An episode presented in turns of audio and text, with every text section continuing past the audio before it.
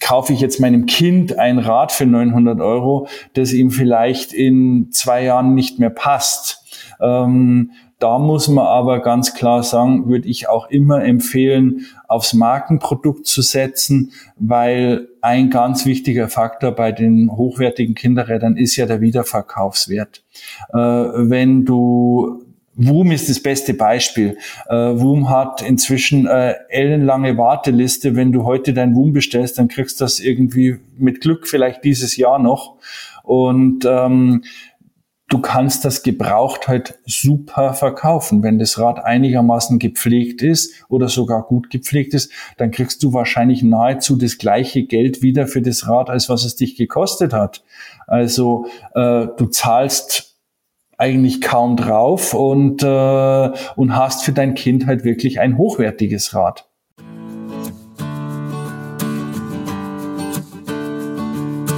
Herzlich willkommen beim Dad's Talk, dem Podcast für Väter, mit eurem Gastgeber Kurt Viertaler von Dad's Life. Im heutigen Dad's Talk spreche ich mit Markus Degen ausführlich über das Thema Kinderfahrräder. Markus ist Geschäftsführer von Velomotion, einem Fahrradmagazin samt Prüflabor, Vater einer Tochter und selbst ein absoluter Radfreak. Er erklärt mir im Gespräch, worauf man bei Kinderfahrrädern achten muss, warum der sehr hohe Preis bei Marken wie Woom oder Early Rider letztlich gerechtfertigt ist und was er von E-Bikes für Kinder hält. Außerdem gibt er einige persönliche, wie ich finde, sehr spannende Empfehlungen ab und sagt, welches Rad zurzeit absolut gehypt wird. Und jetzt rein ins Gespräch. Ja, lieber Markus, herzlich willkommen in Dead Talk. Schön, dass du dir Zeit genommen hast. Ja, vielen Dank für die Einladung, Kurt. Danke dir. Ja, Markus, kannst du vielleicht kurz erklären, du bist der Geschäftsführer von Velomotion, ähm, was hinter eurem Unternehmen steckt und was ihr genau macht? Ähm, ganz grundsätzlich ist Velomotion eine Website zuallererst einmal. Velomotion.de geht es um Fahrräder, äh, wobei man sagen muss, sehr, sehr weites Spektrum. Also wir bedienen wirklich alles vom Kinderrad bis zum High-End Mountainbike-Boliden, natürlich auch sehr viel E-Bike-Themen. Äh, jeder, der irgendwie was rund ums Thema Fahrrad wissen will, sollte bei uns eigentlich äh, Information finden, wobei das inzwischen aber natürlich nicht nur die Website ist, also es ist sehr viel digitaler Content natürlich, äh, der auch auf YouTube teilweise stattfindet. Also wir haben auch einen eigenen YouTube-Kanal, wo wir Räder vorstellen, wo wir auch ein bisschen Technik vorstellen, äh, so How-to-Dos, äh, wie, wie serviciere ich meine Bremsen oder meine Federgabel. Ähm, wir machen auch äh, ab und zu äh, ein bisschen Printprodukte. Also wir, es gibt von uns so Testjahrbücher nennen wir das Ganze. Machen wir jetzt gerade, arbeite ich jetzt gerade an einem Testjahrbuch zum Thema Gravelbike. Äh, ganz ein heißes Thema ja im Moment. Äh, ähm, wo man auch ja mal drüber sprechen kann, vielleicht ein andermal, äh, weil es auch, wie gesagt, ein, ein extremer Trend ist im Moment. Und aber wie gesagt, ganz grundsätzlich äh, alles rund um Fahrrad und E-Bike auf Velomotion. Okay. Und du bist ja schon sehr lange ein Fahrradfreak, oder?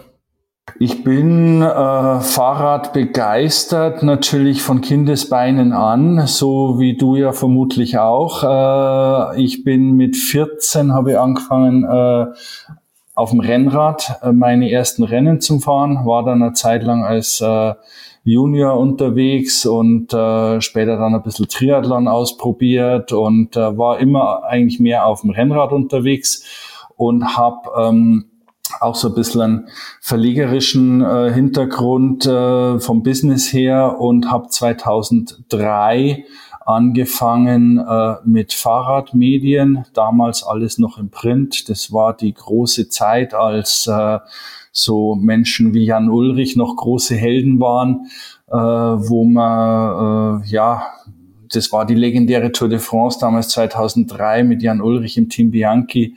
Äh, da habe ich angefangen mit einem Rennradmagazin Pro Cycling, habe das viele Jahre lang gemacht und bin aber schon 2013 dann äh, umgeswitcht äh, auf das Digitale, also auf velomotion.de. Und ähm, ja, von daher hat mich das Fahrrad, also wie gesagt, seit meiner Jugend immer begleitet, ja. Wie sehr hat sich jetzt die Branche auch äh, in diesen, man kann jetzt schon sagen, fast Jahrzehnten äh, verändert, seit du sozusagen das wirklich hautnah mitverfolgst? Naja, das hat sich natürlich schon extrem verändert, kann man schon sagen. Also das ähm, sehr viele unterschiedliche Facetten, sehr viele Höhen und Tiefen. Ähm, man muss, äh, ich meine, wenn man mal zurückdenkt, äh, als wir angefangen haben, Radl zu fahren als Kinder, äh, ja, da sind Kinder halt Radl gefahren und vielleicht noch ältere Menschen, die nimmer mit dem Auto unterwegs waren, aber es ist eigentlich niemand so bei uns Rad gefahren als Erwachsener. Das ist eigentlich erst losgegangen so Anfang der 90er mit dem großen Mountainbike-Boom.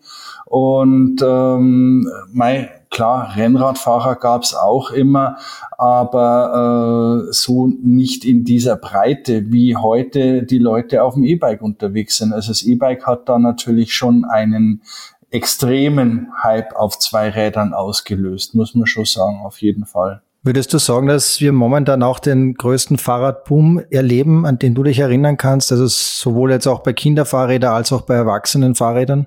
Ja, es ist im Moment schon sehr extrem, das kann man schon sagen. Also die Situation, so wie sie jetzt im Moment ist, auch im Handel draußen, was Verfügbarkeiten der Räder angeht, ähm, das kann man wahrscheinlich schon wirklich als, den, als die größte Hochphase bezeichnen. Wobei Booms gab's immer wieder mal, äh, angesprochen ja gerade eben schon äh, den Mountainbike-Boom. Ähm, das war ja schon auch sehr extrem, äh, wenn du dich erinnerst, so in den 90er Jahren, jeder hatte Mountainbike Mountainbike gebraucht, ob er jemals damit gefahren ist oder nicht. Äh, oft sind die Dinge ja dann in der Garage versauert, aber jeder hat ein Mountainbike gebraucht. Und das war auch schon wirklich ein, ein sehr großer Boom. Ähm, aber in der Breite, wie es jetzt ist, in aller in erster Linie natürlich bedingt durchs E-Bike, ähm, das ist schon außergewöhnlich auf jeden Fall bei uns, also wir kriegen es natürlich äh, auf unserer Seite speziell mit bei Kinderfahrrädern, wie extrem beliebt und nachgefragt die momentan sind und auch fast überall ausverkauft sind, zumindest die beliebten Marken. Woran liegt das aus deiner Sicht, ähm, dass das momentan eben so boomt? Ist das auch Corona-bedingt? Ist das irgendwo auch der Zeitgeist? Ähm, Woran liegt es aus deiner Sicht? Beides, ja, ja, beides mit Sicherheit. Also es passt natürlich perfekt in den Zeitgeist.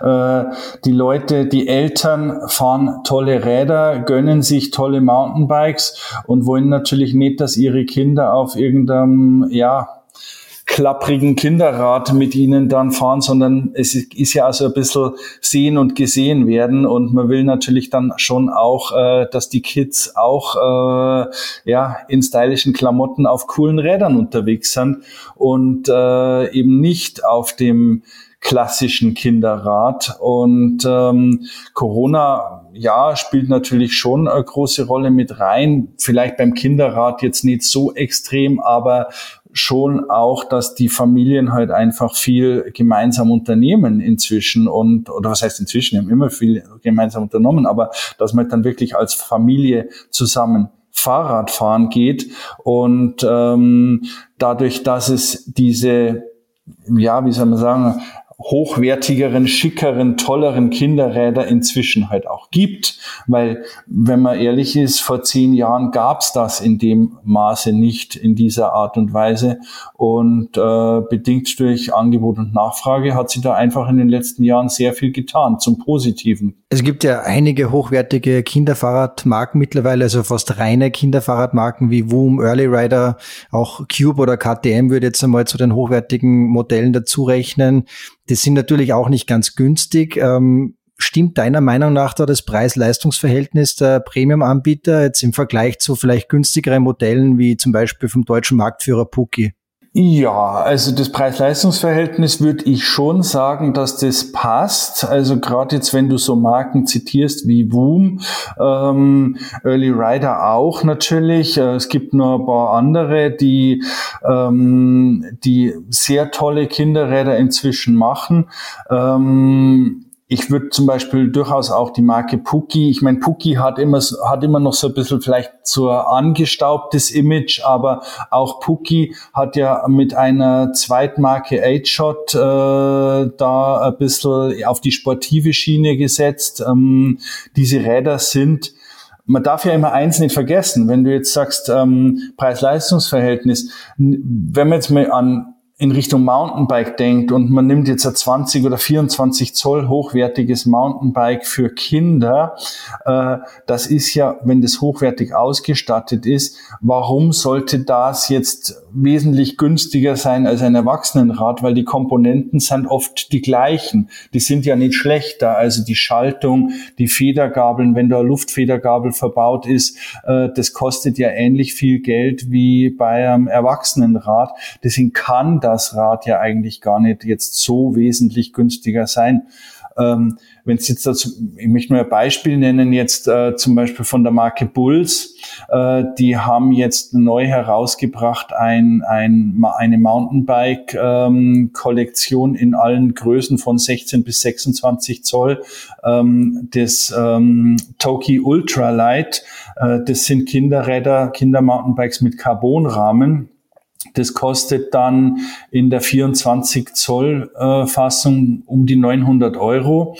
Das ist aber absolut vergleichbar von der Ausstattung her jetzt mit einem erwachsenen Hardtail. Das hat eine Luftfedergabel, das hat eine Shimano Deore Schaltung ähm, und einen Carbonrahmen und das kriegst du im Erwachsenenbereich für das Geld, für 900 Euro eigentlich nicht. Also ist es eigentlich schon eher wieder bemerkenswert, dass es möglich ist, dass es solche Räder um 900 Euro dann gibt. Natürlich, auf der anderen Seite äh, hat man natürlich ein bisschen Hemmungen. Ähm, kaufe ich jetzt meinem Kind ein Rad für 900 Euro, das ihm vielleicht in zwei Jahren nicht mehr passt. Ähm, da muss man aber ganz klar sagen, würde ich auch immer empfehlen, aufs Markenprodukt zu setzen, weil ein ganz wichtiger Faktor bei den hochwertigen Kinderrädern ist ja der Wiederverkaufswert. Äh, wenn du Woom ist das beste Beispiel. Äh, Woom hat inzwischen äh, ellenlange Warteliste. Wenn du heute dein Woom bestellst, dann kriegst du das irgendwie mit Glück vielleicht dieses Jahr noch. Und ähm, du kannst das gebraucht halt super verkaufen. Wenn das Rad einigermaßen gepflegt ist oder sogar gut gepflegt ist, dann kriegst du wahrscheinlich nahezu das gleiche Geld wieder für das Rad, als was es dich gekostet hat. Also äh, du zahlst eigentlich kaum drauf und, äh, und hast für dein Kind halt wirklich ein hochwertiges Rad. Absolut, also ich kann das aus meiner eigenen Erfahrung nur sagen, wir haben unserem Dreijährigen damals das äh, WUM geschenkt sozusagen zum Geburtstag und er hat am nächsten Tag schon Radl fahren können. Also du, glaube ich, förderst ja auch irgendwie dieses dieses spielerische Lernen oder leichtere Lernen mit so einem Rad, oder? Auf alle Fälle. Gewicht ist ja ganz ein wichtiger Faktor. Äh, ich meine, WUM war da ja so ein bisschen der, der Vorreiter, ähm, weil wenn man an die alten Kinderräder denkt, die dann irgendwie zwölf Kilo wiegen ähm, und ich meine, nimm nimm deine eigenen Kinder oder wenn ich meine Tochter sehe, äh, die ist jetzt inzwischen sieben, äh, aber als die angefangen hat, Radl zum Fahren, da hat die selber irgendwie, ich weiß nicht mehr, was die damals gewogen hat, aber lass es irgendwie zwölf Kilo gewesen sein und dann soll die auf einem Radl sitzen, das auch zwölf Kilo wiegt, da zählt einfach jedes Kilo. Äh, wenn die sich schon äh, anstrengen muss, um das Radl überhaupt hochheben zu können, ähm, dann macht es halt auch gleich viel weniger Spaß. Und die Leichtigkeit, ich meine, man selber sitzt ja auch lieber auf einem leichten Rennrad, äh, das sich toll bewegen lässt, ähm, das irgendwie sieben Kilo wiegt ähm, und entsprechend tut sich das Kind halt einfach auch viel, viel leichter, was das ganze Handling angeht, wenn das Radl, äh, ich weiß jetzt nicht, was so ein Wum ganz genau wiegt, aber das wiegt irgendwie siebeneinhalb Kilo, so, ähm, so ein 20 Zoll Wum. Ähm, ja, das, da, wie gesagt, da zählt jedes Kilo. Äh, wie sehr haben diese Marken eben wie Woom oder Early Rider auch vielleicht zu nennen, den Markt geprägt oder sogar beeinflusst, auch was die Konkurrenz betrifft? Sind da jetzt viele nachgezogen, weil der Christian Betzdecker hat zum Beispiel bei uns im Podcast gesagt, früher waren die Kinderräder kleingeschrumpfte Erwachsenenräder. Also die ganzen Komponenten waren im Prinzip nicht ausgelegt auf die, auf die Kinder, sondern sind einfach kleingeschrumpfte Erwachsenenräder gewesen. Wie schaut das jetzt momentan aus am Markt? Das ist so, ja. Und ähm, das Woom und Early Rider waren da natürlich die, die Vorreiter. Ich kann mich nur sehr gut dran erinnern. Ich war äh, beim ersten Messeauftritt von WUM in Berlin auf der Berliner Fahrradschau äh, vor Ort bei den Jungs am Stand und äh, habe mit Begeisterung die Kinderräder dort gesehen. Äh, und das gleiche auch bei Early Rider, äh, als die zum ersten Mal auf der Eurobike waren.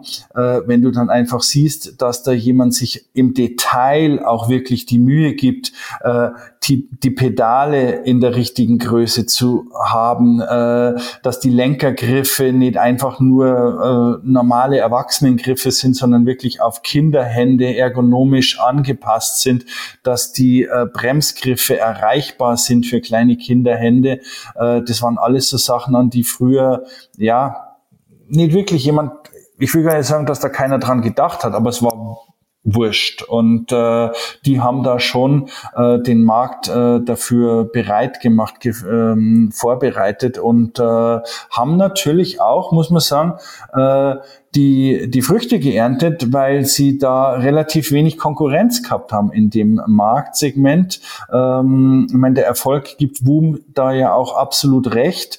Äh, die haben ja keine riesen Palette an Rädern, die haben ja im Prinzip das gleiche Rad in mehreren Größen, in mehreren Farben, äh, aber das reicht, weil wenn dieses Rad halt einfach perfekt auf die Bedürfnisse von einem Dreijährigen, von einem Fünfjährigen, von einem Siebenjährigen abgestimmt ist, äh, dann ist es einfach schon mal verdammt viel mehr, als es vor zehn oder sogar 20 oder 30 Jahren gegeben hat. Also wenn ich an mein eigenes Kinderradl denke, so in grauer Erinnerung, so ein bisschen kann man sich noch dran erinnern, äh, ja, kein Vergleich. Also äh, himmlisch auf so einem Radl zu fahren als Kind mit Sicherheit. Absolut und spannend für mich zu beobachten ist auch, immer zu meiner Zeit und zu deiner Zeit natürlich auch, ähm, hat es ja auch nur Stützräder gegeben sozusagen. Wurden die jetzt komplett von Laufrädern abgelöst, kann man das so sagen? Das ist nahezu so, wobei äh, natürlich immer noch ähm, sehr stark die, die Sozialisierung der Eltern mit reinspielt, ne? weil äh, die denken an ihre eigene Kindheit zurück und denken, ich habe Radlfahren auch auf, mit Stützrädern gelernt, also muss mein Kind das auch. Ähm, und ich kenne das selber, also du, du, du zeigst jemanden äh, 16 Zoll oder 12 Zoll Radl, äh, der ein kleines Kind hat und dann ist die Frage erst einmal, ja, wo sind denn die Stützräder? Und du sagst dann, nein, ey, auf keinen Fall. Gib deinem Kind keine Stützräder. Also äh, ich war auch da wieder, muss ich aus, aus meiner eigenen äh, Erfahrung erzählen. Meine, und so geht's mit Sicherheit fast allen Eltern. Äh, als meine Tochter Radlfahren gelernt hat, wie gesagt, da war sie drei ungefähr, äh, die hat sich aufs Radl gesetzt und die ist losgefahren. Und natürlich kommt es daher, dass die einfach vorher schon ein Jahr lang Laufrad gefahren ist. Und äh, für die war das null Umstellung. Die hat sie drauf, ich habe mir gedacht, oh, ich muss die jetzt halten, ich muss aufpassen, die fällt um und die muss ja hinterherlaufen. Äh, Pustekuchen, die hat sie draufgesetzt und ist losgefahren. Und äh, das kann man sich, wenn man es nicht selber erlebt hat, wahrscheinlich gar nicht vorstellen, wenn man zurückdenkt, wie umständlich das war, als man selber Radlfahren gelernt hat. Und äh, das Laufrad ist äh, auf alle Fälle ein sehr, sehr wichtiger Aspekt bei dem Ganzen und kann man wirklich nur jedem äh, empfehlen, der selber Kinder hat. Äh, setzt eure Kinder auf Laufräder und macht euren Kindern auf keinen Fall Stützräder ans Rad. Okay, und wenn man dann jetzt weitergeht, eben die Kinder sind dann vielleicht drei, vier, ähm, sind vielleicht dann vom Wachstum her genau zwischen zwei Zollgrößen.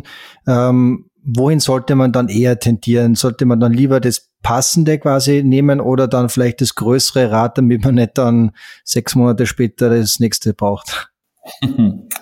Ja, das ist natürlich wirklich so eine Sache. Gell? Also grundsätzlich würde ich natürlich immer sagen, das passende Rad ist auf jeden Fall besser. Ähm, zu klein ist nix, ganz klar. Äh, zu groß ist dann okay, wenn es funktioniert. Wenn es natürlich viel zu groß ist, äh, dann tust dem Kind keinen Gefallen damit. Aber ähm, wenn es, wie gesagt, wenn es funktioniert, wenn äh, hier Kollege von mir, Arbeitskollege, dessen Sohn, der ist jetzt knapp drei, äh, der war vor genau dem gleichen äh, Dilemma gestanden, ähm, 12 Zoll Radl, 16 Zoll Radl, äh, das 12 Zoll eigentlich zu klein. Also was macht er? Er setzt den Burschen, der ist natürlich mutig und ein Haut drauf, äh, aber der setzt ihn auf das 16 Zoll und er fährt damit genauso. Äh, natürlich muss es von der Sicherheit her funktionieren. Er muss bremsen können, er muss, er darf nicht irgendwie vom Radl fallen, wenn er stehen bleibt, aber ähm, tendenziell darf das Radl ruhig um ein, zwei Zentimeter zu groß sein, äh, weil die Kids können damit schon umgehen, wenn die einigermaßen äh, ja begabt sind fürs Radlfahren. Auch ein Riesenthema, das du ja auch sehr intensiv verfolgst, ist der Trend hin zu E-Bikes, ähm, auch bei Kindern nämlich mittlerweile schon. Da wird es natürlich auch immer kontrovers diskutiert. Braucht es das unbedingt, dass Kinder schon elektronisch unterstützt werden sozusagen? Wie siehst du die ganze Thematik? Wie gesagt, was du schon gesagt hast, wird sehr kontrovers diskutiert. Gibt natürlich vehemente Gegner, die sagen, um Gottes Willen, du kannst doch ein Kind nicht auf ein E-Bike setzen, du versaust es ja fürs Leben. Ähm, ich würde sagen, ähm, ganz grundsätzlich sollte man natürlich nicht den Fehler in Anführungszeichen machen und sein Kind nur aufs E-Bike setzen. Also sprich, wenn ein Kind kein anderes Rad mehr hat als nur sein E-Bike und wir reden jetzt über Kinder im Alter von, sage ich jetzt einmal, ja, ab sieben, acht Jahren äh, können die auf einem 24 Zoll E-Bike fahren. Kleiner gibt's ja eh nicht als E-Varianten. Ähm, dann sollte der natürlich immer noch ein Spielrad haben oder ein Alltagsrad, das ohne E-Antrieb ist, aber wo das E-Bike auf alle Fälle natürlich äh, ganz stark punktet ist, äh, wenn es dann darum geht, Ausflüge als Familie zu machen, weil ähm, was hast du denn für einen Effekt? Die Eltern fahren ja heutzutage in den allermeisten Fällen selber auf dem E-Bike und man erlebt es ja dann durchaus in der Praxis draußen irgendwo im Wald. Äh, dann fahren die Eltern schön gemütlich auf ihre zwei E-Bikes und der kleine Bümpf mit acht neun, der, äh, der pumpt hinterher. Und äh, da muss ich dann schon sagen, da ist halt die Gefahr, dass es ein Frusterlebnis geben kann, schon sehr groß, weil äh, spätestens am ersten Berg gibt's Tränen und äh, da kann ein E-Bike dann schon extrem hilfreich sein. Ich meine, natürlich darf man nicht vergessen, ein E-Bike für Kinder, wie gesagt 24 Zoll äh, von den bekannten Marken, äh, das kostet 2000 Euro. Und äh, nicht jeder ist in der Position zu sagen, naja, klar, kauft man dem Junior oder der Tochter halt auch ein E-Bike, äh, weil die 2000 Euro, brauchen nicht reden, die hat nicht jeder. Und äh, deswegen finde ich zum Beispiel äh, das Thema E-Bike sehr spannend, wenn es um Tourismus geht, äh, Verleih du bist halt irgendwo im Urlaub in Südtirol, äh, du machst eine Radeltour und du leist für deine Kinder dann beispielsweise ein E-Bike aus und plötzlich macht der Ausflug dann da unten irgendwo im Winschgau Spaß und, äh, und alle haben einen tollen Tag auf dem Radl miteinander. Und das, wie gesagt, das ist halt auf dem, auf dem Biobike ohne E-Antrieb wird es schwierig, weil, wie gesagt, da einfach die Frusterlebnisse nachher zu groß sein können. Und ähm, aber na klar, es gibt äh, für und wider, äh, aber ich glaube, wenn man es richtig dosiert und äh, dann kann das E-Bike als Ergänzung für Kids durchaus äh, interessant sein. Und ich meine, wenn man dann an größere Kinder denkt, wenn man mal so äh, ins Teenageralter geht, ähm, da ist dann natürlich ja wieder ein anderer Aspekt. Ähm, viele Kids fahren dann halt auch nicht mehr Rad, gerade wenn sie irgendwo in einer bergigeren Gegend wohnen, weil es zu anstrengend ist. Aber wenn sie ein E-Bike haben, äh, dann fahren sie halt. Äh, auch das weiß ich beispielsweise von meinem Neffen, der ist 13, äh, der hat ein E-Bike. Ähm, naja, aber der fährt damit halt auch überall hin. Wenn der seine Kumpels besuchen geht, dann muss der Papa den nicht fahren, sondern dann fährt er halt auf dem E-Bike. Und da kann das als Mobilitätsalternative bei 13, 14, 15-Jährigen durchaus interessant sein, äh, weil sie, wie gesagt, dadurch auch mobil werden Ganz generell jetzt beim E-Bike-Kauf, äh, welche Fehler werden aus deiner Sicht am häufigsten gemacht oder anders gefragt, welche Kaufkriterien sind wirklich wichtig, wenn man sich ein E-Bike zulegen will? Man muss wirklich ähm, sehr ehrlich fragen und antworten, äh, was will ich denn mit meinem E-Bike machen? Ähm, viele Leute äh, wollen natürlich, sehen das E-Bike natürlich als auch als Statussymbol. Das E-Bike ist ein Statussymbol geworden. Äh, das heißt, sie wollen natürlich auch, dass ihr Bike cool ist, vorzeigbar ist äh, und wollen dann oft ein Mountainbike, am besten ein vollgefedertes, am besten mit narrisch viel Federweg. Ähm, und wenn man ehrlich ist, sie brauchen es halt eigentlich nicht. Äh, man muss wirklich die Frage ehrlich beantworten, wo fahre ich, was fahre ich, mache ich nur irgendwie Ausflüge ähm, an der Donau oder fahre ich damit wirklich irgendwo Single Trails durch einen Bikepark? Ähm, wie gesagt, die Frage muss man sich ehrlich beantworten und dann äh, darf man auch nicht den Fehler machen, äh, sich da was anzuschaffen, was eigentlich ähm, ja übers Ziel hinaus geschossen ist. Äh, es gibt inzwischen eine ganz tolle neue Bike-Kategorie. Wir nennen das SUV-Bikes.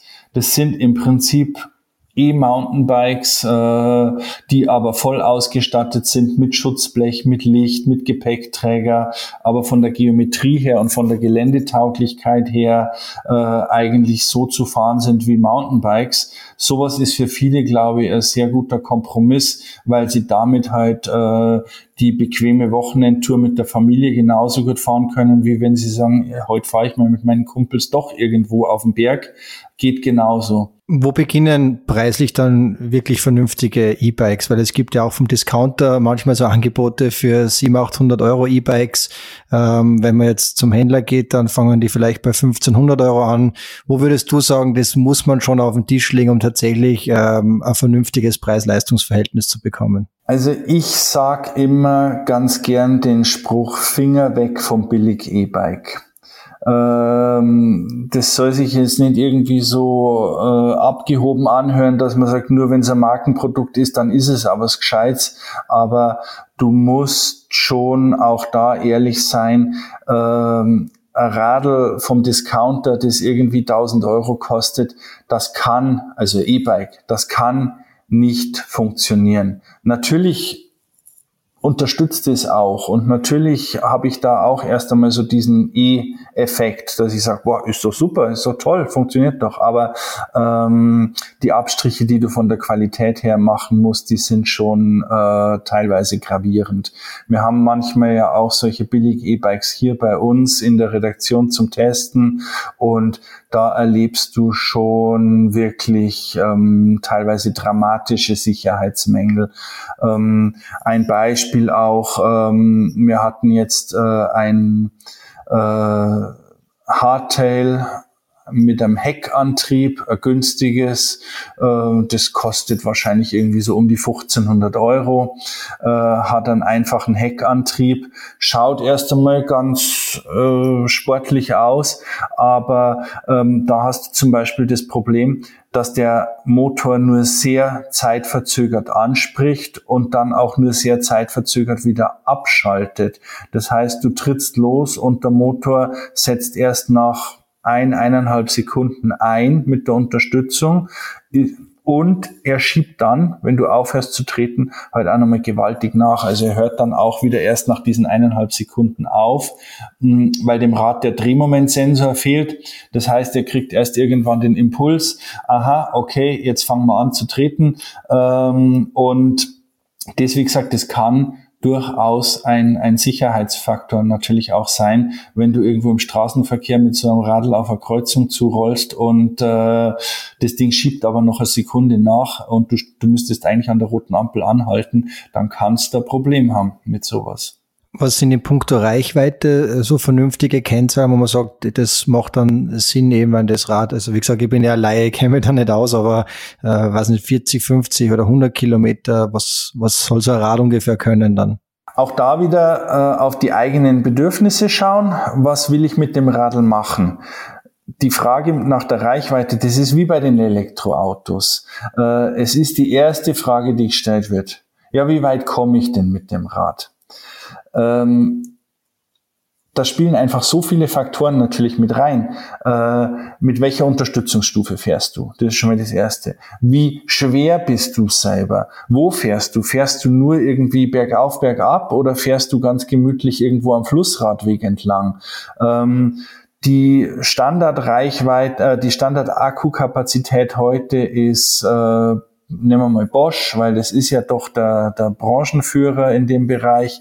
Äh, der Standard Bosch Akku ist immer noch der 500 Wattstunden Akku. Äh, es gibt inzwischen auch einen 625 Wattstunden Akku von Bosch und es gibt einen 400 Wattstunden Akku.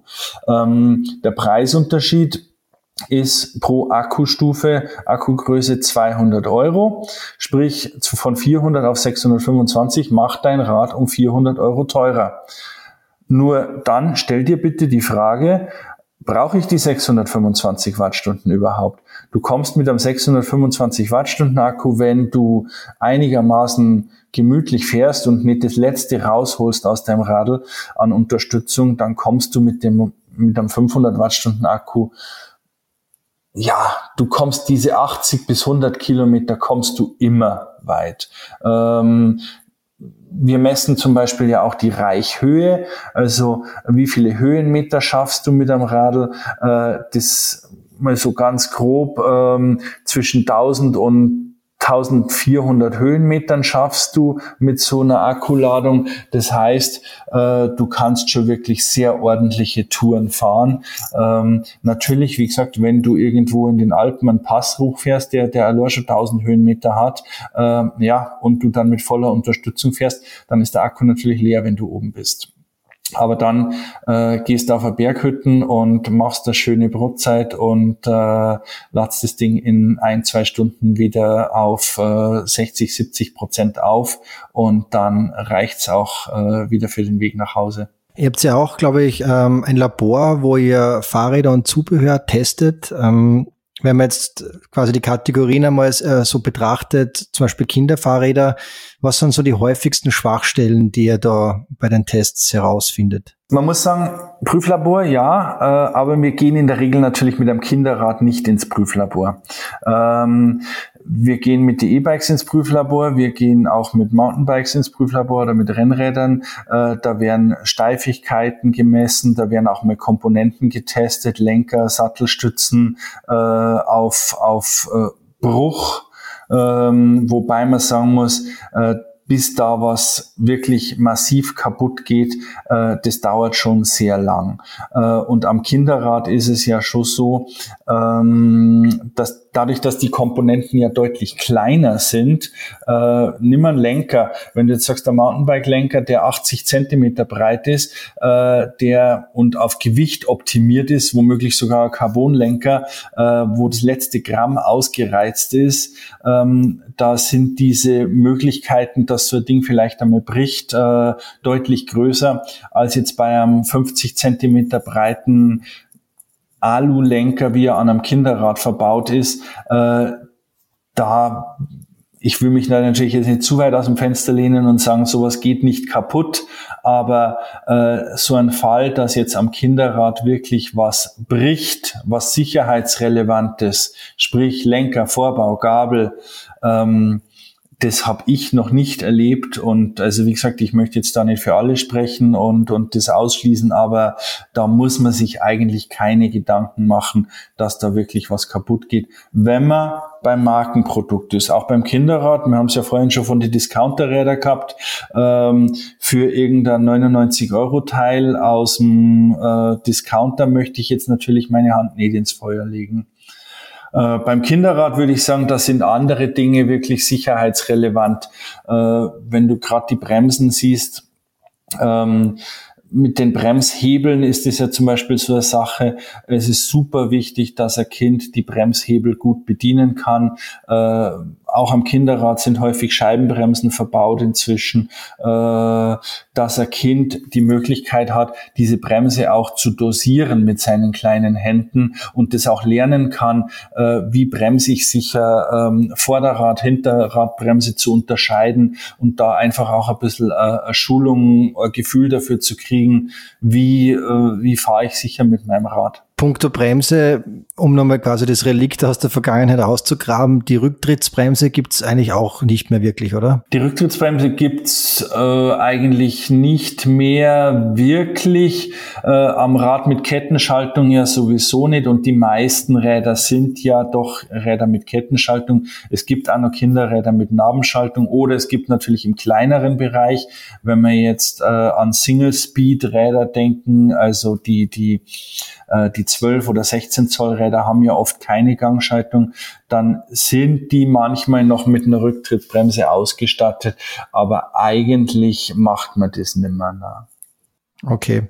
Nochmal kurz zum Prüflabor. Wenn ihr jetzt ähm, auf Erwachsenen Fahrräder oder Mountainbikes, E-Bikes äh, testet, was sind so die, die üblichen Schwachstellen, die Räder haben? Wo, wo wird dann eher gespart oder wo erkennt man dann hochwertige Räder? Es sind die Kleinigkeiten, ehrlich gesagt. Also ähm, man muss sagen, die allermeisten Räder, die wir haben, mit denen wir ins Prüflabor gehen, sind ja durchwegs eigentlich eher hochwertige Räder. Äh, die auch in der Breite ja immer mit ähnlichen äh, Motor- und Antriebskomponenten ausgestattet sind. Also ganz vorne ist natürlich Bosch, äh, sehr viel Shimano, Brose, manchmal auch Yamaha-Antriebe. Ähm, da da nimmt sie es ehrlich gesagt gar nicht so viel. Ähm, da sind dann so Kleinigkeiten wie, ähm, dass die richtige Software aufgespielt ist, dass, äh, dass, die, dass die Bedienung funktioniert, ähm, dass der Ein-Ausschalter äh, ja ergonomisch sinnvoll sitzt, dass ich, äh, dass ich das Ding auch wirklich ergonomisch gut bedienen kann.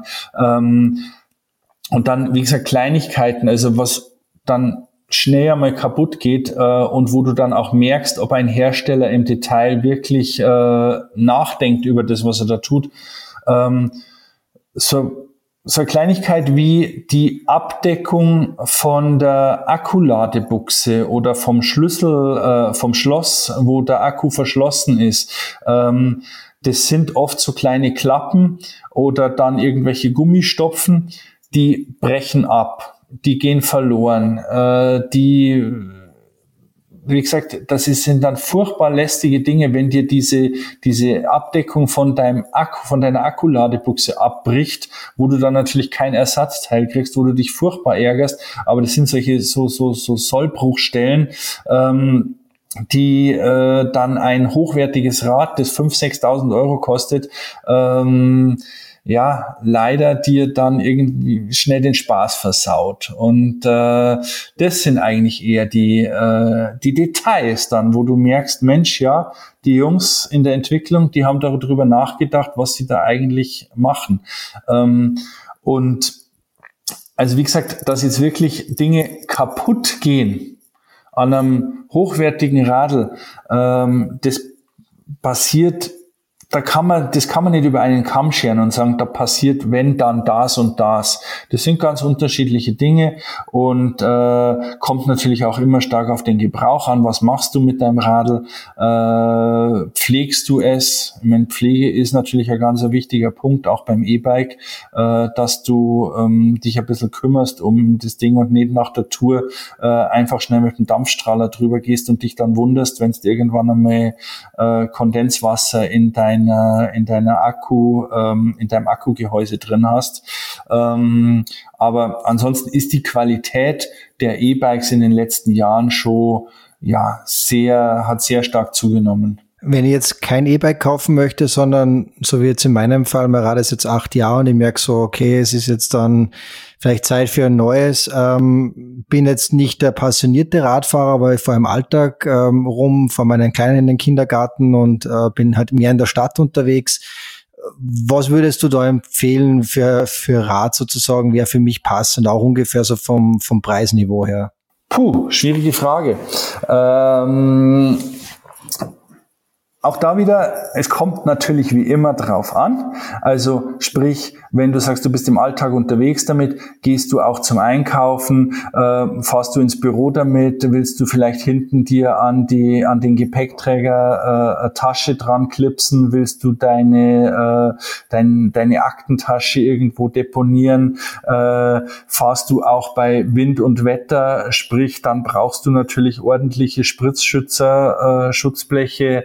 Äh, ähm, was sicherlich für den Alltagsgebrauch ganz schön ist. Es gibt ja inzwischen auch äh, durchaus einige Räder, äh, die mit einem Riemenantrieb ausgestattet sind. Macht gerade für den Gelegenheitsfahrer, der aber trotzdem ein schönes Rad will, das Leben äh, sehr viel entspannter, weil er eben keine Kette hat, die verschmutzt, äh, die äh, nach ein paar Kilometern, nach ein paar tausend Kilometern wieder ausgetauscht werden muss. Äh, wie gesagt, der Riemenantrieb, äh, der läuft schön leise, der läuft wartungsfrei. Äh, das Ganze gekoppelt mit einer hochwertigen Nabenschaltung, äh, mit einer äh, Shimano 11-Gang oder 8-Gang äh, Nabenschaltung. Ähm, damit bist du im Alltag eigentlich sehr gut dabei, weil du, wie gesagt, dich um dein Radl nicht so stark kümmern musst äh, im Sinne von Verschleiß oder auch Verschmutzung. Ähm, und aber was ich auf alle Fälle, ich habe es eingangs ja schon angesprochen, was ja im Moment ein sehr großer Trend ist und wo ich dann vielleicht auch mal empfehlen würde, sich in die Richtung zu orientieren oder mal zu gucken, ist das Gravelbike. Äh, auch das Gravelbike gibt's ja als, sag ich mal, Alltagsvariante, wo auch Schutzblech und Licht dran sind.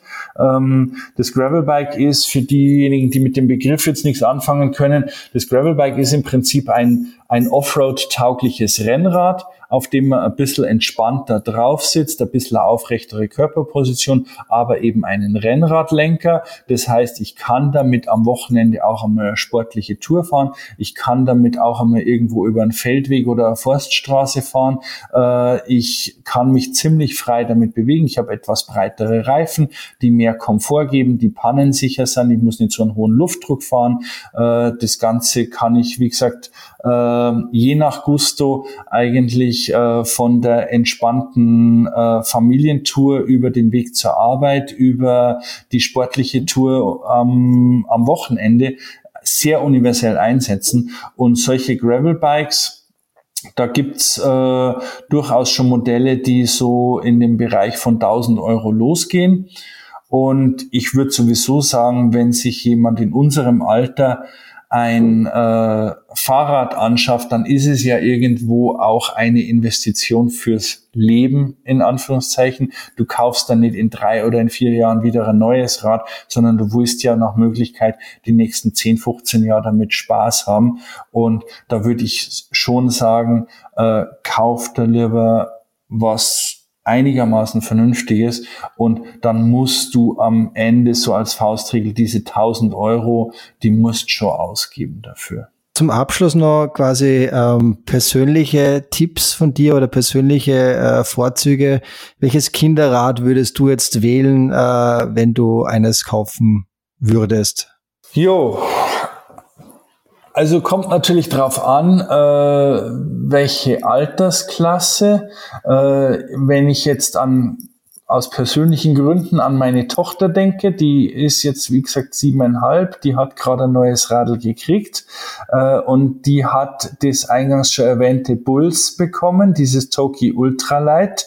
Ähm, kostet 900 Euro, ja, äh, aber ist wirklich ein tolles Rad, muss man sagen. Ganz ist leicht, ist schick, ist sportlich, mit dem kann sie alles machen, hat eine Luftfedergabel.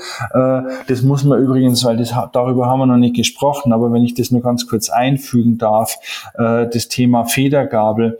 Äh, viele Kinderräder sind ja mit Federgabeln ausgestattet und äh, auch da wieder die Eitelkeit darf da nicht im Vordergrund stehen. Ähm, sehr viele oder die allermeisten dieser Kinderräder sind mit einer Stahlfedergabel ausgestattet und äh, diese Federgabel, die ist reine Optik. ein Kind mit 15 oder 20 Kilo äh, kann an dieser Federgabel nichts auslösen. Äh, die wird sich nie bewegen. Äh, das heißt, die macht das Rad einfach nur schwerer, teurer, ähm, ist sinnlos. Wenn Federgabel, dann etwas hochwertiger, dann Luftfedergabel. Äh, das Woom Off zum Beispiel hat eine Luftfedergabel. Äh, wir haben zufälligerweise gerade auch ein Woom Off hier bei uns im Test. Äh, die Federgabel funktioniert super. Also da hat das Kind dann auch was davon. Wenn das Kind ins Gelände fährt und merkt, hey, die Gabel, die bewegt sich, äh, dann ist es wirklich auch für die Kinder ein, ein tolles Gefühl. Und ähm, also kauft euch kein Kinderrad mit einer Stahlfedergabel. Okay, das ist gut zu wissen, weil mein Kleiner kriegt jetzt zum fünften Geburtstag ein Woom Off, ähm, weil er eben ein begeisterter Mountainbiker ist und er wollte unbedingt eine Federung haben. Ähm, aber wenn du sagst, die ist eh hochwertig oder die, die lohnt sich, dann bin ich da beruhigt jetzt, weil das kostet nämlich auch 900 Euro, ist nicht unbedingt ein Schnäppchen wo dann die ganze Familie sich beteiligt, aber das kann man dann empfehlen ja, sozusagen. Das kann man empfehlen und auch nochmal, wenn ich mich da wiederhole, äh, wenn du in ein paar Jahren dieses Rad dann verkaufen wirst, äh, dann äh, jetzt hat es 900 gekostet und in zwei, drei Jahren verkaufst du es wahrscheinlich für 800. Also, und dann ist das Kind für äh, zwei Jahre lang für 100 Euro Radl gefahren. Also da kann man nichts falsch machen. Absolut, ja. Erwachsenenfahrrad, welches äh, Erwachsenenfahrrad würdest du jetzt auswählen? Würdest du jetzt zum Gravelbike, äh, Gravelbike tendieren oder hast du sogar eh selber eins oder fährst du selber eins? Ich äh, habe selber kein eigenes Gravelbike, weil äh, das liegt aber daran, dass wir immer sehr viele zum Testen hier haben. Äh, wir haben jetzt äh, aktuell 27 Gravelbikes hier stehen. Ähm, das heißt, da ist immer eins da. Ähm, und es macht super Spaß. Also es ist wirklich, ich meine, ich komme vom Rennrad, ich, äh, bin kein so toller, technisch kein so versierter Mountainbiker wie viele meiner Kollegen. Äh, aber auf dem Gravelbike ähm, macht es einfach total Spaß zu sagen, hey, da vorne ist eine Straße oder ein Wegal, da wollte ich schon lange mal rauffahren, wo geht's denn da eigentlich hin? Äh, und mit dem Gravelbike kannst du eben genau das tun äh, und was du eben mit dem Rennrad nicht machen könntest, äh, weil die Straße halt nicht asphaltiert ist oder weil du nicht weißt, äh, muss ich da fahren vielleicht einmal irgendwo ähm, ja über irgendein über irgendein sehr schlechtes Wegal drüber. Ähm, und das macht echt Spaß. Und es macht auch Spaß äh, im Herbst und im Frühjahr, wenn es draußen matschig ist, äh, das Radl mal so richtig einzusauen und äh, ähm, ja, also es ist einfach äh, das, das Gravelbike hat es wirklich geschafft, äh, das Rennrad, äh, weil es kommt ja aus der Rennradgattung, das Rennrad wieder so ein bisschen zu, wieder zu beleben, weil das Rennrad war ja gefühlt eigentlich tot. Ähm, Rennrad gefahren sind nur noch diejenigen, die es halt als Sport betrieben haben.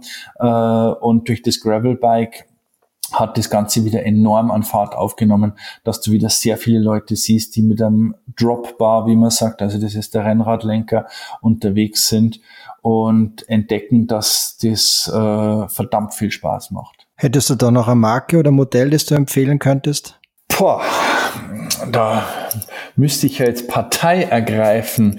Ähm, du kannst auch mehrere nennen. ähm, wir haben ein paar Räder gehabt, die natürlich schon äh, ja wirklich Spaß gemacht haben, wirklich besonders viel Spaß gemacht haben. Wenn man es sportlich mag, man muss immer unterscheiden, äh, willst du sportlich unterwegs sein, also so ein bisschen jetzt Rennrad-Background, äh, dann war super das äh, Scott Addict, äh, hat sehr viel Spaß gemacht. Äh, das Cannondale Topstone, äh, auch äh, ganz ein tolles Rad. Ähm, wenn man ein bisschen gemäßigter unterwegs sein will, wenn man auch mal Gepäck mitnehmen will, ähm, dann war und auch vor allem etwas günstiger äh, das Focus Atlas. Äh, das kostet, wenn ich es jetzt recht in Erinnerung habe, so 15, 1700 Euro, sowas um den Dreh und ist wirklich für das Preis-Leistungsverhältnis äh, äh, ein sehr, sehr schönes Rad. Ähm, Ja, lass mich überlegen. Äh, Bulls, gut, Bulls habe ich vorhin schon mal erwähnt beim Kinderrad. Bulls Grinder äh, ist ein schönes Rad vom Preis-Leistungs-Verhältnis her, auch sehr universell. Gibt es auch in verschiedenen äh, Ausstattungsvarianten von eins bis vier, wo es dann eben schon bei 1000 Euro losgeht bis 2000 Euro. Ähm, ja, das reicht jetzt erst einmal, oder? Dass man das reicht dir schon, ja. das war ja nicht so parteiisch. Und äh, last but not least, E-Bike. Welches E-Bike würdest äh, wählen, wenn du eines auswählen müsstest oder könntest? Man kann heute eigentlich nicht mehr so pauschal sagen E-Bike, weil äh, dadurch, dass es ja jede Kategorie an Fahrrad inzwischen auch als E-Variante gibt, also es gibt ja auch E-Rennräder, wo man sich natürlich noch mehr über die Sinnhaftigkeit streiten kann, wie bei den Kinderräder, weil wer, wenn man ehrlich ist, braucht äh, ein, ein E-Rennrad. Ähm, da scheiden sich die Geister natürlich sehr stark.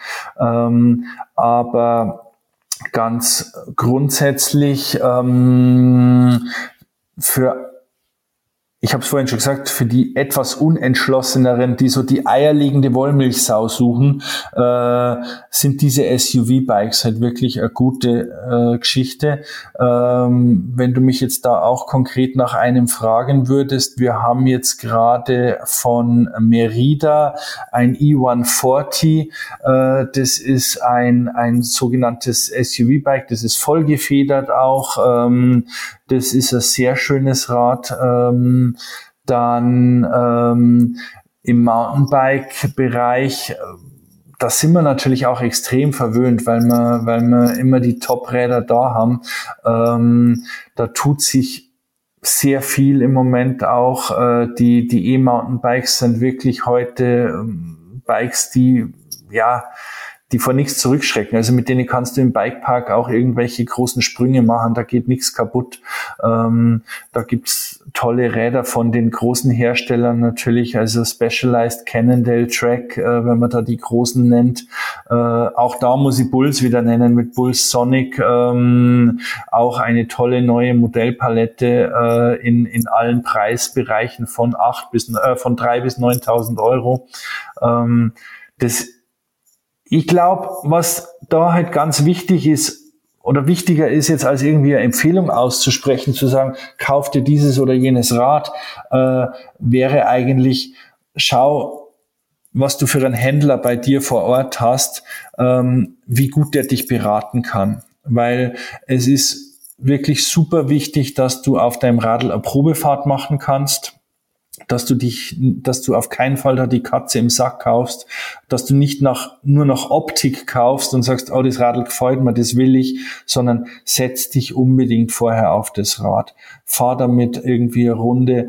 Äh, wie gesagt, wie gut ist dein Händler, wie berät der dich, lässt er dich auch eine Probefahrt machen, äh, wo der dir nicht nur das verkaufen, was er halt gerade noch dastehen hat, sondern ähm, ja, wirklich ein bisschen ehrlich ist. Okay. Ja, Markus, ähm, wir sind jetzt am Ende unserer Zeit. Äh, es war ein super spannendes Gespräch und äh, super viele Insights. Vielen Dank für deine Zeit und für deine Expertise vor allem und äh, noch alles Gute. Ja, sehr gerne. Danke dir, Kurt, für die Gelegenheit. Hat Spaß gemacht und äh, die Zeit vergeht wie im Flug. Äh, war jetzt fast Absolut. eine Stunde. Äh, genau. Denkt man gar nicht. Ähm, wir haben nur über Fahrräder gesprochen. Ich hoffe, das war jetzt nicht für den einen oder anderen zu viel Fahrrad, aber äh, gerne wieder. Super, vielen herzlichen Dank. Die besten Empfehlungen sowie Checklisten zu über 50.000 Artikeln rund um Spielzeug, Kinderbücher, Familienurlaub, Mobilität und vieles mehr findet ihr auf dadslife.at. Wenn es euch gefallen hat, vergesst nicht, den Podcast zu abonnieren, um keine Folge zu verpassen. Über eine positive Bewertung bei iTunes oder bei Spotify freuen wir uns natürlich sehr. Vielen Dank und bis zum nächsten Mal.